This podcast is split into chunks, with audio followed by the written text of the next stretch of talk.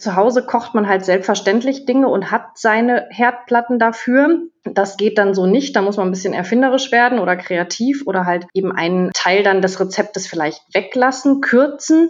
Auf der anderen Seite vereinfacht es auch, ja, weil du nicht in Hektik ausbrechen kannst, wenn auf der einen Herdplatte was kurz vorm Anbrennen ist und auf der anderen ist es noch nicht fertig. Campingglück Menschen, Plätze, Abenteuer. Willkommen zum Campingglück Podcast. Ich bin Björn Staschen, campe lieber bei Sonne als bei Regen und darum geht's auch in diesem Podcast. Campen soll nämlich Spaß machen, jeder nach seiner Fasson, rauskommen, runterkommen, Freiheit und Natur. Aber geht das mit knurrendem Magen? Eher nicht. Also freue ich mich heute über einen besonderen Gast, nicht nur Camperin, sondern auch Bloggerin und Autorin des Buchs Die Familien Campingküche. Sonja Stötzel. Schön, dass du Zeit hast, Sonja. Ja, hallo, ich freue mich auch. Auf deinem Buch steht schon vorne drauf, wenn es allen schmeckt, ist der Urlaub gerettet. Hast du Erfahrung mit dem gegenteiligen Fall, wenn es nicht schmeckt? Ja, absolut. Dann ist die Laune zumindest bei den Kindern im Keller. Und wenn sie bei den Kindern im Keller ist, dann bei uns meistens als Schlussfolgerung auch. Fällt dir irgendwie so eine Szene ein, wo euch das passiert ist? Also Kinder schreien ja in der Regel Hunger und dann meinen sie jetzt sofort in dieser Sekunde und nicht in 10 Minuten und schon gar nicht in 20 Minuten. Und dann muss man immer irgendwas parat haben und wenn die sich dann was in den Kopf gesetzt haben, was sie essen wollen und man hat es irgendwie nicht parat, dann ja, geht schon mal, aber eigentlich geht's nicht. Und äh, dann fängt das Gemecker und das Gemotze an und ja, so zieht sich das dann über den Tag oder den Abend oft hinfort. Du bist vor allem Physiotherapeutin, hast du mir erzählt, aber eben auch Foodbloggerin. Madame Cuisine ist dein Instagram-Account. So habe ich dich auch äh, im Netz kennengelernt. Welche Rolle spielt denn Camping in deinem Leben als äh, dritte Säule? Also ich bin mit dem Campen groß geworden. Mein Vater war ähm, 36 Jahre lang Pörser bei der Lufthansa. Und wenn der Urlaub hatte, dann wollte der zu Hause bleiben. Der wollte keinen Urlaub im Hotel machen, der wollte kein Restaurant sehen, der wollte zu Hause in der Jogginghose sein, sozusagen. Wir anderen wollten aber alle wegfliegen, klar. Und dann war der Kompromiss, okay, wir mieten uns in den USA ein Wohnmobil und fahren durch die Gegend und haben einfach unser Haus dabei. Und man kann im Schlafanzug seinen Kaffee trinken. Man versorgt sich selber. Wo es schön ist, bleibt man. Und wenn es einem nicht mehr gefällt, dann packt man zusammen und fährt weiter. Und das habe ich zum ersten Mal mit drei Jahren gemacht und mm, also dann bis 15, 16, 17 bin ich immer noch mitgefahren, weil es einfach total cool war. Es gibt ja so zwei Varianten von Campern. Die eine Variante hat mit den Eltern nie gecampt und campt deswegen jetzt. Und die andere Variante musste mit den Eltern immer campen und hat es dann irgendwann gelassen. Warum bist du denn dran? Warum bist du denn dran geblieben? Ähm, mir hat das total viel Spaß gemacht. Und ich meine, ich kenne viele, die mit 15, 16, 17 nicht mehr mit ihren Eltern in den Urlaub fahren wollten. Vielleicht liegt es aber auch daran, dass wir halt wirklich Camping in den USA oder in Australien gemacht haben und nicht am überfüllten Gardasee, wo man dann mit den Campern wie die Ölsardinen steht. Das prägt wahrscheinlich auch. Und ich habe das immer als totale Freiheit empfunden. Und jetzt seid ihr selbst eine Familie und seid auch unterwegs. Sag doch mal kurz, wie, wie campt ihr heute? Also äh, wir haben mit dem Zelt eher so kleine Wochenenden mal gemacht. Ich gebe es ganz ehrlich zu, das Zelten ist nicht mehr so für meine Knochen gemacht. Und Als Physiotherapeutin sagst du das sehr glaubwürdig. genau. Und bevorzuge auch den, den Camper, das Wohnmobil. Und das haben wir auch schon mit den Kindern gemacht. Und das war für die auch ein Riesenabenteuer. Ne? Schlafen im Auto, kochen im Auto. Da haben alle mitgeholfen. Das war super. Ihr seid zu viert unterwegs, ne? Oder? Genau. Zwei Kinder, zwei Erwachsene? Mhm. Ich muss die Frage einmal einschieben, auch wenn die weit wegführt vom Thema.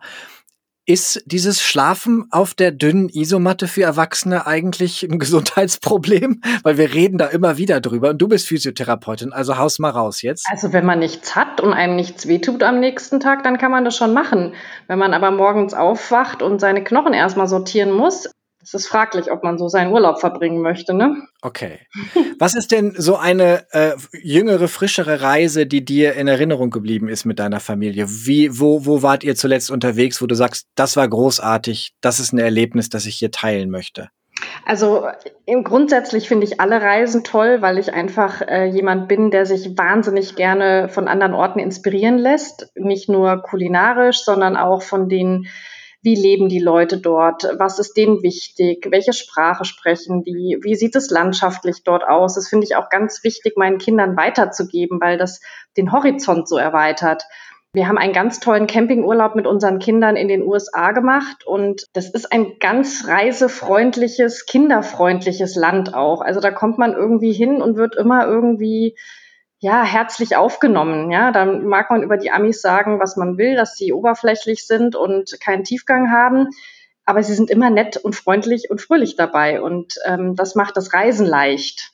Wo wart ihr in den USA? Wir sind mit dem Camper durch Florida gefahren. Wir, das war so die erste Campingreise mit den Kindern und wir wussten nicht so genau, wie gefällt denen das. Wir wollten jetzt nicht gleich große Distanzen zurücklegen, sondern ja maximal drei Stunden fahren und dann irgendwo wieder bleiben.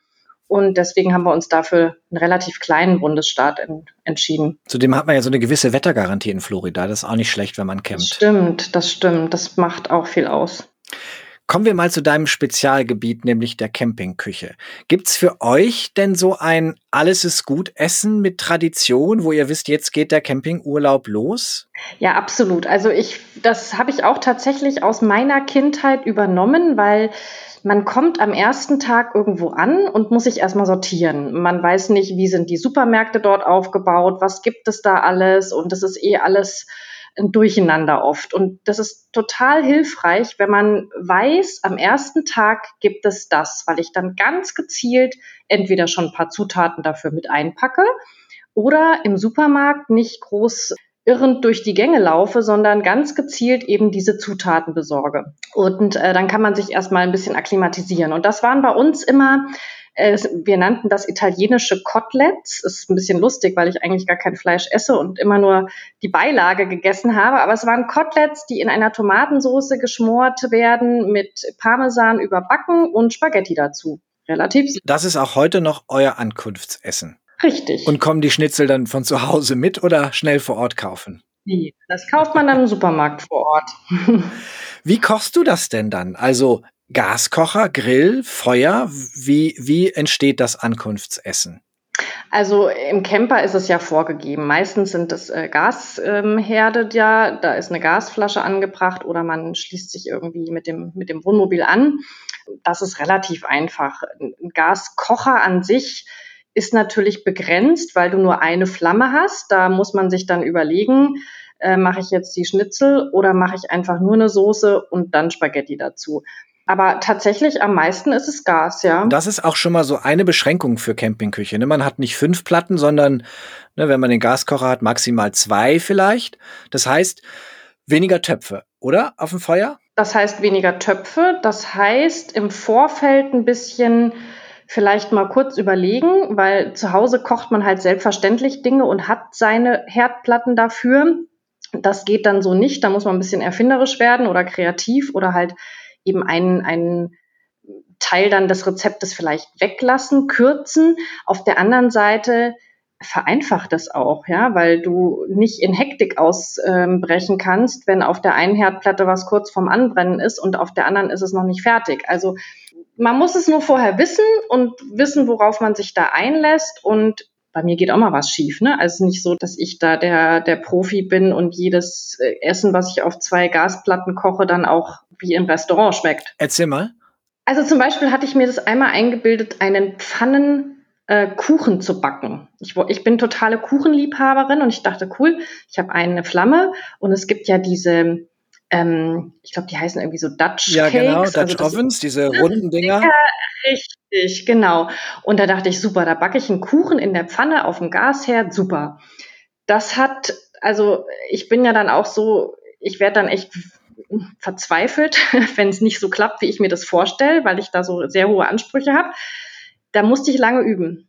Es hat am Ende dann geklappt, aber frag mich bitte nicht, wie viele Versuche ich gebraucht habe, bis ich mit dem Ergebnis zufrieden war. Dann können wir unseren Hörerinnen und Hörern ja das ersparen, das Experimentieren. Also was ist das? Äh ja, es steht ja jetzt so im Rezeptbuch drin, dass es funktioniert. Das Ergebnis meiner 25 Fehlversuche. Wir, wir verlinken das hier mal, äh, dein, dein Camping, äh, Familien-Camping-Küche-Buch. Aber was ist das Geheimnis? Wie macht man es richtig? Also ich glaube, möglichst einfach unterwegs sein. Es gibt ja nach dieser Familiencampingküche noch ein neues Campingkochbuch von mir. Das ist die Campingküche mit fünf Zutaten. Und jemand, der mit der Campingküche und auch mit dem Campen noch nicht so erfahren ist, weil es vielleicht das erste Mal ist oder ja, man einfach eher dann die Pizza to go geholt hat, dem würde ich sowas empfehlen, weil du einfach fünf Zutaten hast. Da kannst nicht viel falsch machen. Ähm, das sind einfache Gerichte und wenn es gut läuft, dann wird man eh von selbst experimentierfreudiger. Wir müssen noch mal äh, kurz das Geheimnis lüften, wie man das mit dem Kuchen richtig hinkriegt. Also es wird, vor allen Dingen ist es Geduld, ähm, die Flamme möglichst klein halten, immer mal wieder an der Pfanne rütteln, damit nichts am Boden kleben bleibt. Ich hatte dann zum Schluss tatsächlich auch die Pfanne mit Backpapier ausgelegt und die Flamme wirklich klein gelassen, damit da nichts anbrennen kann. Und das dauert dann. Dann braucht man wirklich ein bisschen okay. Geduld. Gilt ja auch so ein bisschen äh, für eine Tortilla, ne? Die macht man oftmals auch mit zu hoher Flamme, zu heiß, dann wird sie von unten schon ja, schwarz und schwarz, oben schwabbert sie noch. Genau. Das heißt auch da ja. äh, niedrige Pfanne. Und Gas ist ja sowieso sowas, das sind vielleicht auch viele nicht gewohnt, die mit Induktion oder was auch immer zu Hause kochen, ist halt schnell da und ist auch schnell wieder weg. Auch so eine Umstellung, oder? Richtig. Man kann aber tatsächlich auch manche Dinge einfach nachgaren lassen. Also zum Beispiel haben wir auch Milchreis gekocht und äh, ich musste mich dann an meine Oma erinnern, die das ins Bett gesteckt hat. Ja. Und dann hat man das aufgekocht und dann kam es unter die Bettdecke und das kannst du beim Campen auch super machen und steckst es halt in deinen Daunenschlafsack oder unter ein paar Decken und ne, lässt es dann stehen, bis es von selber nachgegart hat. Ja, meine Oma hat die Kartoffeln unter die Bettdecke getan. Ja, genau. Nach dem, äh, nach dem Abgießen des Wassers allerdings, um ja. sie warm zu halten. Sie warm zu halten, Übrigens genau. Auch eine gute Methode, wenn man nur eine Platte hat, dass man zum Beispiel die Nudeln oder die Kartoffeln oder was auch immer halt dann noch im Moment im Daunenschlafsack warm halten kann. Entweder so oder was ich auch gerne mache, ist, du kochst dann eine Soße, hast die Nudeln schon vorgekocht und erwärmst die Nudeln dann nur noch kurz in der Soße. Das geht ja auch ruckzuck.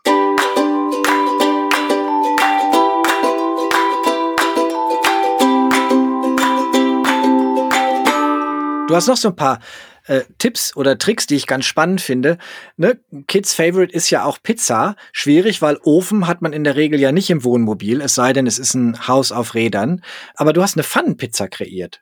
Ja, das habe ich tatsächlich irgendwo auch mal gesehen und fand die Idee ganz pfiffig, einfach ein, ein Fladenbrot zu nehmen, das aufzuschneiden und in die Pfanne zu legen und dann mit Tomatensauce und ja, wie eine Pizza belegen. Und natürlich ist der Teig jetzt nicht identisch zu einem Pizza-Hefeteig, aber letzten Endes ist es eine Pizza. Und bei Kindern zählt allein das und schmeckt super. Und dann hast du auch noch eine ganze, ein ganzes Kapitel in deinem Buch, was ich auch spannend finde, ne, weil auf dem Campingplatz man deckt ja nicht immer den Tisch extrem gemütlich, hat so viel Platz wie zu Hause, nämlich Essen auf die Hand. Mhm. Hast du da mal zwei, drei äh, Anregungen? Naja, also die klassische Stulle kennt ja jeder. Ähm, aber was du gerade über die Tortilla erzählt hast, wenn man die abkühlen lässt und sich dann in kleine Stücke schneidet, dann kann man die auch von der Hand in den Mund essen und braucht nicht extra einen Teller dazu. Kinder mögen das sowieso. Also unsere können nicht lange still sitzen, die rennen dann rum und hüpfen wieder rum. Dann kommen die kurz vorbei, stecken sich was in den Mund und sind wieder weg.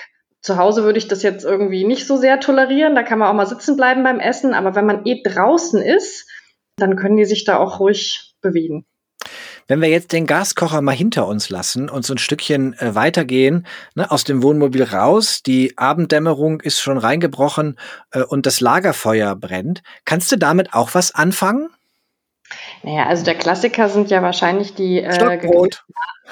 Ja, oder Marshmallows. Ne? Ja. ähm, Stockbrot finde ich auch schwierig, ehrlich gesagt. Wird auch immer schnell schwarz außen und innen drin der Teig ist noch nicht wirklich durch. Die Amerikaner haben noch was, das nennt sich S'mores. Das ist so ein, so ein Sandwich, so ein Marshmallow zwischen einem Keks irgendwie, kann man dann noch in flüssige Schokolade tunken. Haben wir jetzt so noch nicht gemacht, muss ich ganz ehrlich sagen, weil die Kinder einfach dazu noch zu klein war. Das wäre so, ab, ab jetzt sind die fünf und acht, da wäre das so spannend, mit sowas mal zu beginnen. Die Briten haben eine Tradition, die heißt Sausage on a Stick. Und es ist übrigens mhm. auch genau das, es ist eine Wurst auf ja. einem Stück Holz und man wartet, bis die Wurst gar ist. Richtig, genau. Ja, auch schön. Und wenn man dann, Sonja, vom Lagerfeuer äh, weiterdenkt in Richtung klassisches Camping-Kochutensil, nämlich den Grill, dann kommen den meisten ja nur Fleischlappen und Würste in den Kopf. Hast du da gute Alternativen? Ja, total. Also Gemüse landet bei uns immer auf dem Grill, entweder auf den Spieß gesteckt und ein bisschen mit Olivenöl und Kräutern eingerieben. Maiskolben lieben die Kinder. Feta-Käse oder auch den, den Halloumi, diesen Grillkäse mag ich sehr. Ich selber ernähre mich vegetarisch, von daher denke ich weder an Fleischlappen noch an Würstchen, wenn wir von Grill reden. Wie steht es denn in deiner Campingküche ähm, mit Nachtisch, also mit Süßem? Wenn man so den ersten Gang hinter sich hat, ist man ja meistens ermattet und das gesamte Campinggeschirr ist aufgebraucht. Aber machst du das auch? Also sorgst du auch für Nachtisch und Süßes? Von deiner Kuchenliebe hast du ja erzählt. Ja, also tatsächlich bin ich wirklich kein Nachtischesser. Meine Kinder, die fragen schon nach, ab und zu nach einem Nachtisch, weil sie es aus der Schule und dem Kindergarten auch so kennen. Aber das kann dann auch die Wassermelone sein, die ich aufschneide. Oder man macht lustige Fruchtspieße, wenn man eh Spießchen da hat. Solche Sachen. Marshmallow grillen geht natürlich auch immer. Oder man macht nochmal einen Verdauungsspaziergang zur nächsten Eisdiele. Auch eine sehr schöne Idee. Wie ist das denn dann bei euch, wenn, ich sage jetzt mal, ich vermute mal, dass du eher die Köchin bist, weil das ja auch deine Leidenschaft ist. Wie ist denn das mit dem Abwaschen? Also bei der Campingküche ist es ja äh, ganz leicht, weil das Zeug muss sofort weg. Du kannst es nicht stehen lassen, sonst kommen wahrscheinlich gleich die Viecher angekrabbelt und ähm, oder es trocknet dann in der Sonne irgendwie fest, dann kriegst du es erst recht nicht mehr sauber. Beim Campen helfen alle mit, ganz klar. Also entweder nimmt jedes Kind seinen Teller und geht zur Spülschüssel oder zum Waschbecken oder einer kocht, der andere räumt ab. Und das klappt auch bei euch? Meistens klappt das ganz gut. Wenn die Kinder schlechte Laune haben, dann kann es natürlich auch sein, dass ich sage, kümmer du dich mal um die Kinder, ich mach den Abwasch. Stimmt, das heißt, dass man hat so ein bisschen... Äh, ne? Kleine Übel raussuchen. genau, ein, ein wenig Ruhe für die Seele beim Abwasch. Genau. Eine Herausforderung beim Campen ist ja auch, dass man, wenn, dann nur einen sehr kleinen Kühlschrank dabei hat, ne, Zeltcamper manchmal gar nicht. Wie machst du das denn mit dem Einkaufen? Also kaufst du jeden Tag ein, kaufst du einmal ein? Wie bist du so ausgestattet, dass du immer ordentlich kochen kannst? Also das kommt ein bisschen drauf an, wohin man fährt. Und wie du gerade gesagt hast, ob man mit einem Camper unterwegs ist, wo man einen Kühlschrank hat, oder ob man tatsächlich nur mit dem Zelt unterwegs ist und keine Möglichkeit hat zu kühlen. Ich nehme gerne ein paar Sachen von zu Hause mit, also ein paar Gewürze, von denen ich weiß, die verwende ich immer wieder. Ein paar Tupperdosen, wo man Sachen auch gut und sicher verschließen kann. Wenn ich nach Italien fahre, nehme ich jetzt keine Packung Nudeln mit, aber wenn ich nach Dänemark zum Campen fahre, kann ich mir auch eine Packung Nudeln mitnehmen. Ja, also klar gibt es da auch welche zu kaufen, aber nur so mal für die Vorstellung. Und frische Sachen tatsächlich immer dann nach Bedarf kaufen. Wenn ich weiß, ich kann die nicht gut lagern, ist es schade, das Zeug am Ende wegzuschmeißen. Und ich gehe gerne einkaufen, erst recht in fremden Ländern, wo ich neue Sachen entdecke, wo man vielleicht sowieso jeden Tag an einem Supermarkt vorbeikommt oder über den Markt schlendert und dann stört es auch nicht, jeden Tag irgendwie drei, vier, fünf Sachen dazu zu besorgen. Was sind denn so Dinge, bei denen du sagen würdest, die bloß nicht zu Hause vergessen? Also Gewürze hast du gesagt. Was braucht man noch dringend? Ein gutes Küchenmesser finde ich sehr hilfreich. Mhm. Also tatsächlich, wenn man irgendwie einen Camper mietet, der zwar ausgestattet ist, war meine Erfahrung immer, dass die Messer alle nicht schneiden. Das macht mich wahnsinnig. Also da habe ich gerne ein gutes ähm, Küchenmesser dabei vielleicht auch ein Dosenöffner tatsächlich, nicht um die Ravioli aus der Dose zu holen, aber Konserven wie Tomatenstücke oder Kichererbsen oder solche Sachen, die finden auch super viel Einsatz in, in meiner Campingküche und wenn ich die Dose nachher nicht aufkrieg, ist auch schade. Kann ich viele Rezepte nicht kochen. Aber ansonsten gibt's ja alles immer überall. Und man kocht auch so ein bisschen angepasst an das Reiseziel, finde ich, was ich da eben auf, auf den Märkten oder im Supermarkt dann bekomme. Packst du eine Küchenwaage ein? Nein. Aber wie machst du das dann? In deinen Rezepten steht ja durchaus mal drin, wie viel man nehmen soll. Wie, wie, wie machst du das? Also auf den Packungen steht ja auch immer eine, eine, Inhaltsangabe, ja. Also 500 Gramm Nudeln sind in der Packung und dann, wenn ich weiß, na gut, jetzt sind wir zwei Erwachsene, zwei Kinder, normalerweise rechnet man 100 Gramm pro Person, bei Kindern ein bisschen weniger. Also dann mache ich Pi mal Daumen, ein bisschen mehr als die Hälfte. Dann gibt's aber auch die Möglichkeit, ähm, und das auch wieder ein Trick, den ich von meiner Oma gelernt habe. Auf den Sahnebechern steht immer 200 Gramm. Und man kann mit, mit Becherangaben auch ganz gut arbeiten. Das Verhältnis muss ja am Ende stimmen. Ne? Also jemand, der gerne kocht und viel kocht, der macht das aus dem Gefühl raus. Aber jemand, der das nicht so beherrscht, der muss eigentlich nur darauf achten, dass das Mengenverhältnis der Zutaten am Ende passt. Das findet sich ja so ein bisschen wieder in den Mengenangaben in vor allem US-amerikanischen Rezepten, ne, die ja auch eher in Cups und Spoons genau, und so schreiben genau. äh, ja. und nicht so sehr wie wir in Gramm und Kilo und Millilitern. Genau. Deswegen habe ich das auch in dem Buch am Anfang reingeschrieben, dass zum Beispiel also für bestimmte Zutaten weiß man einfach, ein Esslöffel davon hat 10, 15 oder 20 Gramm, ja, und dann kann man sich das selber so ein bisschen übersetzen. Ich habe meine Campingküche jetzt um ein Utensil ergänzt. Da bin ich mal gespannt, ob du das auch dabei hast. Was mir immer gefehlt hat, weil ja Campingtöpfe oftmals nur aus Metall sind, sehr schnell heiß werden. Ich hatte immer Schwierigkeiten ne, bei Nudeln, bei Kartoffeln, das Wasser abzugießen. Also ich habe mir jetzt so ein einfaches ausfahrbares äh, Ziehharmonika-Sieb gekauft. Hast ja, du ein Sieb super. dabei oder hast du einen anderen Trick? Nee, tatsächlich, ein Sieb macht total Sinn. Also in den Campingwagen, die wir bisher gemietet hatten, war sowas immer dabei. Wenn wir zelten waren, dann war das mal ein Wochenende. Da habe ich das jetzt nicht gebraucht, aber finde ich eine super Erfindung, weil es keinen Platz wegnimmt. Hast du denn noch andere Sachen, wo du sagen würdest, das ist noch mal ein guter Trick, ein guter ne, ein gutes, äh, guter Hack, ähm, weil das beim Camping ebenso gut funktioniert. Ich kann noch einen auspacken.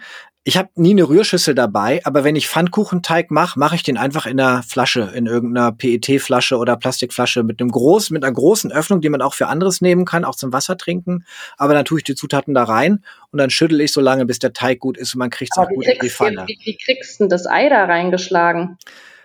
Gibt zwei Varianten. Die eine Variante ist, dass ich eine, habe ich mittlerweile so eine Kunststoffflasche mit einer, mit einer sehr großen Öffnung. Dann kann ich das Ei wirklich ja. am Flaschenrand aufschlagen.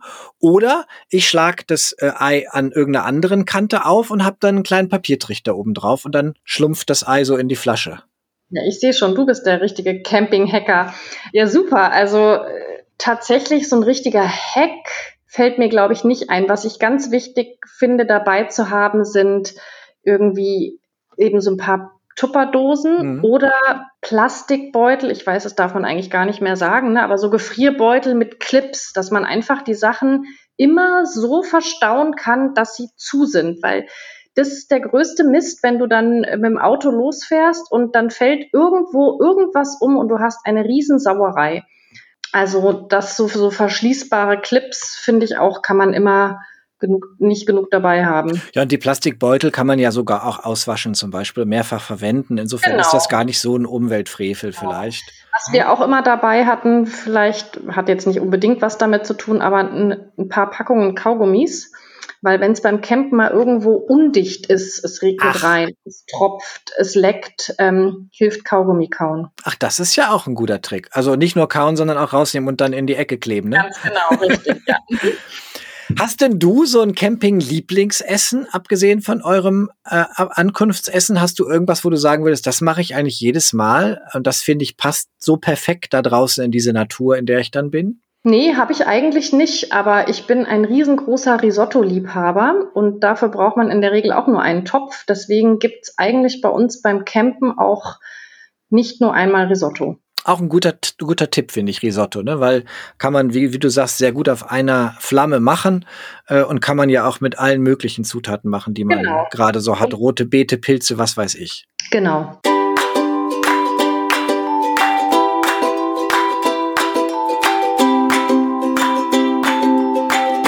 Eine regelmäßige Rubrik hier im Podcast, äh, Sonja. Camper geben Campingplatzbetreibern den ultimativen Tipp und umgekehrt. Was ist dein ultimativer Tipp an Camper? Gute Frage. Also ich bin ein bisschen verwöhnt durch die Campingplätze in Amerika und was da immer positiv auffällt, ist, dass die immer ordentlich und sauber sind, dass die Waschräume immer total gepflegt und ordentlich sind und dass die Wege so gemacht sind, dass wenn du nachts irgendwie mal auf die Toilette musst, keine Angst haben musst, dir im Dunkeln irgendwo den Fuß zu brechen, weil es einfach ja gut aufgeräumt ist und man natürlich in Amerika aufgrund der Größe des Landes auch viel mehr Platz hat und nicht so dicht an dicht steht. Ist hier schwer umzusetzen, aber ähm, ja, also vor allen Dingen diese Ordentlichkeit und diese Sauberkeit ist was, wo ich Wert drauf lege. Das wäre eher ein äh, Tipp an die Campingplatzbetreiber. Das ist ja auch eine gute Idee. Und du bist ja auch so in der Mitte zwischen beiden. Hast du irgendwas, wo du sagen würdest, das würde ich anderen Campern, die anfangen zu campen, empfehlen? Vielleicht auch gerade mit Blick auf deine Campingküche? Also ich habe mir ganz am Anfang mal, ich glaube, es war beim Globetrotter so ein kleines Döschen gekauft, wo lauter Gewürze drin sind. Salz, Pfeffer, Curry, irgendwas. Das ist so ein, so ein rundes Ding und hat verschiedene Öffnungen. Und das äh, tatsächlich hat das schon geholfen, mit ganz vielen anderen Campern in Kontakt zu kommen. Weil, hey, man kommt an, erster Tag, oh Mist, jetzt haben wir alles eingekauft, wir haben kein Salz dabei. Und dann fragst du bei deinen Nachbarn rum, habt ihr mal ein bisschen Salz, könnt ihr mir ein bisschen Salz leihen? Und so kommt man irgendwie ins Gespräch und unterhält sich. Und das ist ja auch das Nette, dass man Leute kennenlernt, die wie man selber auf der Reise sind, die vielleicht tolle Erf Empfehlungen haben, weil sie schon irgendwo waren und sagen, hey, das musst du dir unbedingt angucken. Ähm, auf der anderen Seite ist es aber auch nicht dieses verbindliche Freundschaft, die ich pflegen muss. Und da hat uns dieser Salz- und Pfefferstreuer schon ein paar Mal geholfen. Ja, super Tipp. Das ist ne, so, so ein rundes Ding mit so fünf Öffnungen oder sechs genau. Öffnungen. Bei uns genau. ist auch noch irgendwie Knoblauchpulver drin und Curry, glaube ich, oder so. Und ja, und man kann es nachfüllen, also ja. ist total nachhaltig auch. Ja, super, das als Kommunikationstool zu missbrauchen. Äh, schöne genau. Idee. Jetzt haben wir angefangen, Sonja, mit eurem Ankunftsessen. Und ich verrate nicht zu viel, wenn es auch ein Abschiedsessen bei euren Campingreisen gibt. Was ist euer Abschiedsessen, wo ihr wisst, jetzt ist der Urlaub vorbei? Ja, das ist meistens halt ein Resteessen. Alle Zutaten, die noch verwertet werden müssen, versucht man irgendwie äh, miteinander in Einklang zu bringen. Ähm, man weiß ja, wann man abreist und dann kauft man auch nicht mehr entsprechend nochmal extra viel ein, sondern guckt, dass man die letzten ein, zwei Tage mit dem über die Runden kommt, was man einfach da hat. Das können dann Nudelreste sein, das können Kartoffelreste sein, die man mit irgendwas in die Pfanne haut. Vielleicht kauft man auch einfach nur ein bisschen Grillgut und schmeißt nochmal einen Grill an oder geht halt Pizza essen oder macht sowas. Ist es bei euch sehr unterschiedlich, dieses Abschiedsessen? Oder kommt am Ende eines Campingurlaubs bei Familie Stötzel doch am Ende immer etwa so dasselbe raus an dem, was überbleibt? Nee, es ist immer was anderes, aber tatsächlich, wir sagen ganz oft, ja komm, am letzten Abend gehen wir essen. Und ich muss sagen, ich gehe nicht so gerne essen, weil es mir irgendwie, also ich finde es mit Kindern zum Teil anstrengend im Restaurant, weil ich ständig gucken muss, dass die sich benehmen können. Und ich mag das Essen, was wir selber kochen und bin oftmals schon enttäuscht gewesen, wenn ich da dann im Restaurant war und dann hinterher denke, das hätte ich jetzt selber irgendwie besser hingekriegt. Von daher ist es meistens tatsächlich ein Resteessen. Sonja, vielen Dank für deine Zeit. Schön, dass du dabei warst. Das war der Camping Glück Podcast mit einigen Kochtipps und Kochhacks von Sonja Stötzel. Das Buch von Sonja, die Familien Campingküche und auch das zweite neue Buch verlinken wir in den Show Notes, wenn es euch interessiert. Und wir sind total gespannt auf eure Kochtipps bitte in den Kommentaren. Ihr seid bei den Kommentaren so ein bisschen zurückhaltend, aber wir würden uns gerade bei diesem Thema sehr freuen, wenn ihr mal schreibt, was ihr so bei euren Campingurlauben kocht. Also, Sonja, vielen Dank. Schön, dass du dabei warst. Tschüss, vielen Dank. Wenn ihr mögt, was ihr hört, dann teilt den Podcast bitte, abonniert uns und seid auch das nächste Mal wieder dabei. Das war's für heute. Carry on Camping. Bis bald.